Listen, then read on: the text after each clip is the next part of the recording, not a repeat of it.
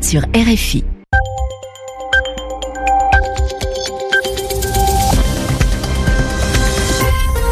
Merci d'écouter RFI les 21h à Paris, 20h en temps universel. Benjamin Delille. Bonsoir à tous, bienvenue dans votre journal en français facile, présenté ce soir avec Alexis Guilleux. Bonsoir Alexis. Bonsoir Benjamin, bonsoir à tous. À la une de ce journal, après la polémique concernant la grâce de l'ancien président péruvien Alberto Fujimori, l'actuel président Pedro Pablo Kuczynski se justifie.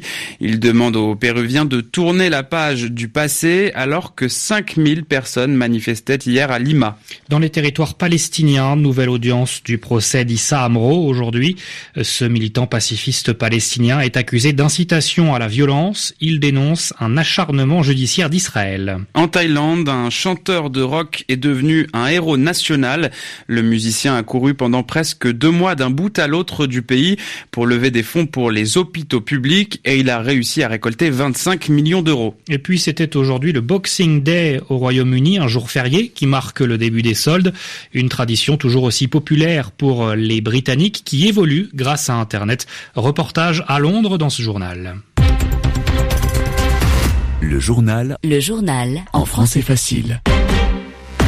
Pas de trêve de Noël pour les protestataires au Pérou. Plus de 5000 personnes ont manifesté hier soir à Lima pour dénoncer la grâce accordée à l'ancien président Alberto Fujimori. Il euh, exige également la démission de l'actuel chef de l'État Pedro Pablo Kuczynski. Les manifestants l'accusent d'avoir négocié politiquement cette mesure car elle intervient trois jours seulement après l'échec d'un vote pour destituer l'actuel dirigeant du Pérou. Si le vote a échoué, c'est grâce à l'abstention d'une partie des députés, dont Kenji Fujimori, le fils de l'ancien dictateur. Aujourd'hui, Pablo Kuczynski tente de se justifier, de s'expliquer, Anastasia Biecchio. Le président péruvien ne s'était pas exprimé publiquement depuis l'annonce de sa décision controversée à la veille de Noël. Dans la soirée, Pablo Kuczynski a fini par apparaître à la télévision. Pour se justifier, il a soutenu que certes Alberto Fujimori était responsable des répressions, mais qu'il avait aussi contribué à rétablir la stabilité économique. Plus largement, le chef de l'État péruvien a qualifié son geste d'acte de clémence envers un homme âgé et malade. Je veux vous dire que c'est peut-être la décision la plus difficile de toute ma vie. Comme candidat pendant la campagne électorale, je me suis déclaré opposé à une grâce pour Fujimori, mais aujourd'hui je suis convaincu que nous, démocrates de ce pays, nous ne pouvons pas permettre qu'Alberto Fujimori meure en prison. La justice n'est pas vengeance. Mais les familles des victimes de la dictature Fujimori ne l'entendent pas de cette oreille. Elles ont annoncé qu'elles allaient introduire des recours devant la justice internationale pour que cette grâce soit annulée. Autre difficulté à l'horizon pour le président dont la majorité déjà faible se réduit encore. Trois députés de son parti vont se retirer du groupe parlementaire en signe de protestation. De sources gouvernementales, on indique que le ministre adjoint aux droits de l'homme a également démissionné. Un remaniement ministériel est attendu dans les prochains jours. Aujourd'hui, Alberto Fujimori a demandé pardon depuis son lit d'hôpital aux Péruviens déçus par son action. Le dépouillement du second tour de la présidentielle a commencé au Liberia. Les citoyens de ce pays étaient appelés à choisir entre la légende du football, Georges Weah, et l'actuel vice-président Joseph Boakai. L'ambiance était sereine aujourd'hui pour ce second tour qui s'est tenu avec sept semaines de retard. Les 81 observateurs de l'Union européenne ont assuré que le scrutin s'est tenu dans le respect du processus électoral. Direction maintenant les territoires palestiniens. Le militant palestinien des droits de l'homme, Issa Amro, dénonce un acharnement judiciaire de la part d'Israël. Ce militant non violent d'Hébron dans les territoires palestiniens occupés a fondé le mouvement Les Jeunes contre les colonies. Il comparaissait encore aujourd'hui devant la cour militaire d'Ofer en Cisjordanie. Symbole de la résistance pacifiste à l'occupation israélienne, il est accusé, entre autres, d'incitation à la violence contre des colons et des soldats israéliens. Il encourt jusqu'à 10 ans de prison et son procès qui s'est ouvert il y a six mois très en longueur. notre correspondante Marine Vlaovic a assisté à cette nouvelle audience. Policiers et soldats israéliens se succèdent à la barre dans la plus grande confusion. Pour livrer des témoignages expéditifs contre Issa Amro, le militant palestinien des droits de l'homme est accusé, entre autres, de participation à des manifestations illégales, d'outrage et de violence à l'encontre de colons israéliens. Mais ces derniers, bien que convoqués par le tribunal militaire d'Ofer, sont absents. Les traits tirés, Issa Amro dénonce un acharnement judiciaire.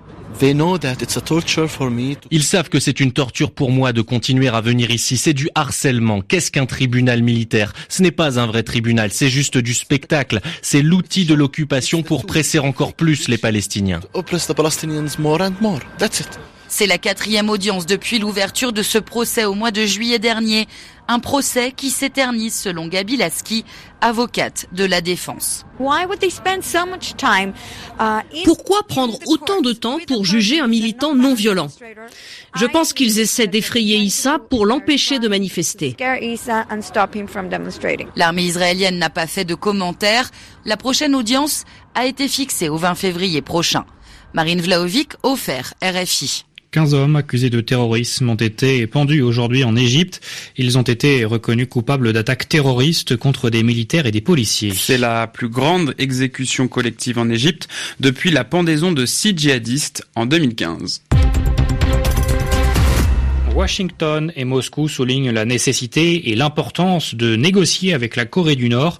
Lors d'un entretien téléphonique, les chefs des diplomaties russes et américaines, Sergei Lavrov et Rex Tillerson, ont discuté du programme nucléaire nord-coréen. Ils estiment qu'il faut passer d'un langage de sanctions à un processus de négociation avec Pyongyang le plus vite possible.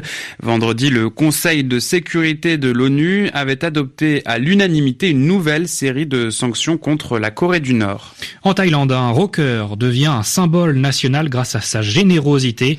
Le chanteur Toon Bodhislam a couru pendant 55 jours pour lever des fonds pour des hôpitaux publics. Il a parcouru 2200 km dans le cadre de cette campagne de charité et cette levée de fonds a réussi au-delà de tout espoir. La correspondance à Bangkok d'Arnaud Dubu. Toon Bodhislam était parti le 1er novembre de la ville la plus au sud de Thaïlande. Il est arrivé le jour de Noël dans la ville la plus au nord du royaume. Il y a été accueilli par des milliers de Thaïlandais en véritable héros national. Son périple avait pourtant commencé discrètement, mais rapidement le public s'est engoué pour ce chanteur à la fois sportif et généreux. Durant ces deux mois, Toon Bodhislam a reçu l'équivalent de 25 millions d'euros en donations versées par des centaines de milliers de Thaïlandais.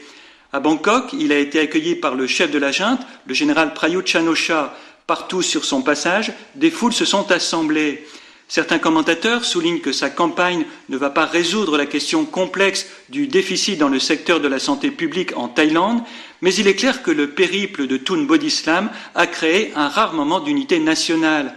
L'enthousiasme soulevé par le chanteur contraste de fait avec l'agacement croissant des Thaïlandais vis-à-vis de la junte au pouvoir, laquelle a privilégié les achats d'armement au détriment de la santé publique.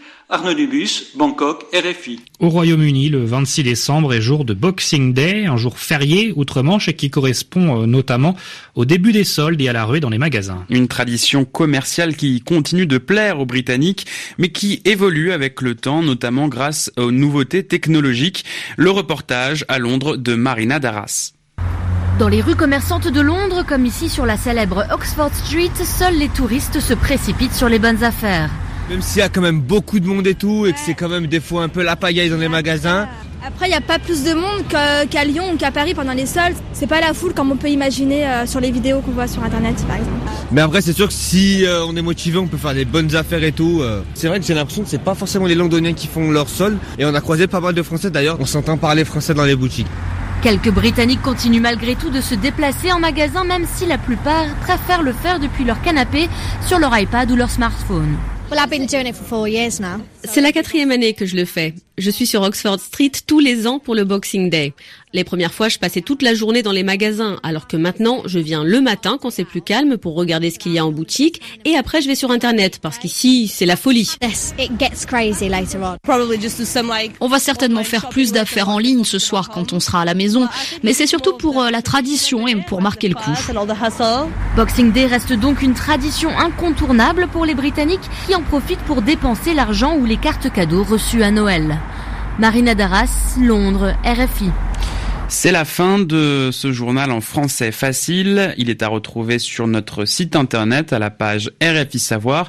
Bonsoir à tous, bonsoir Alexis. Bonsoir Benjamin. Il est 21h10 ici à Paris, une heure de moins en temps universel.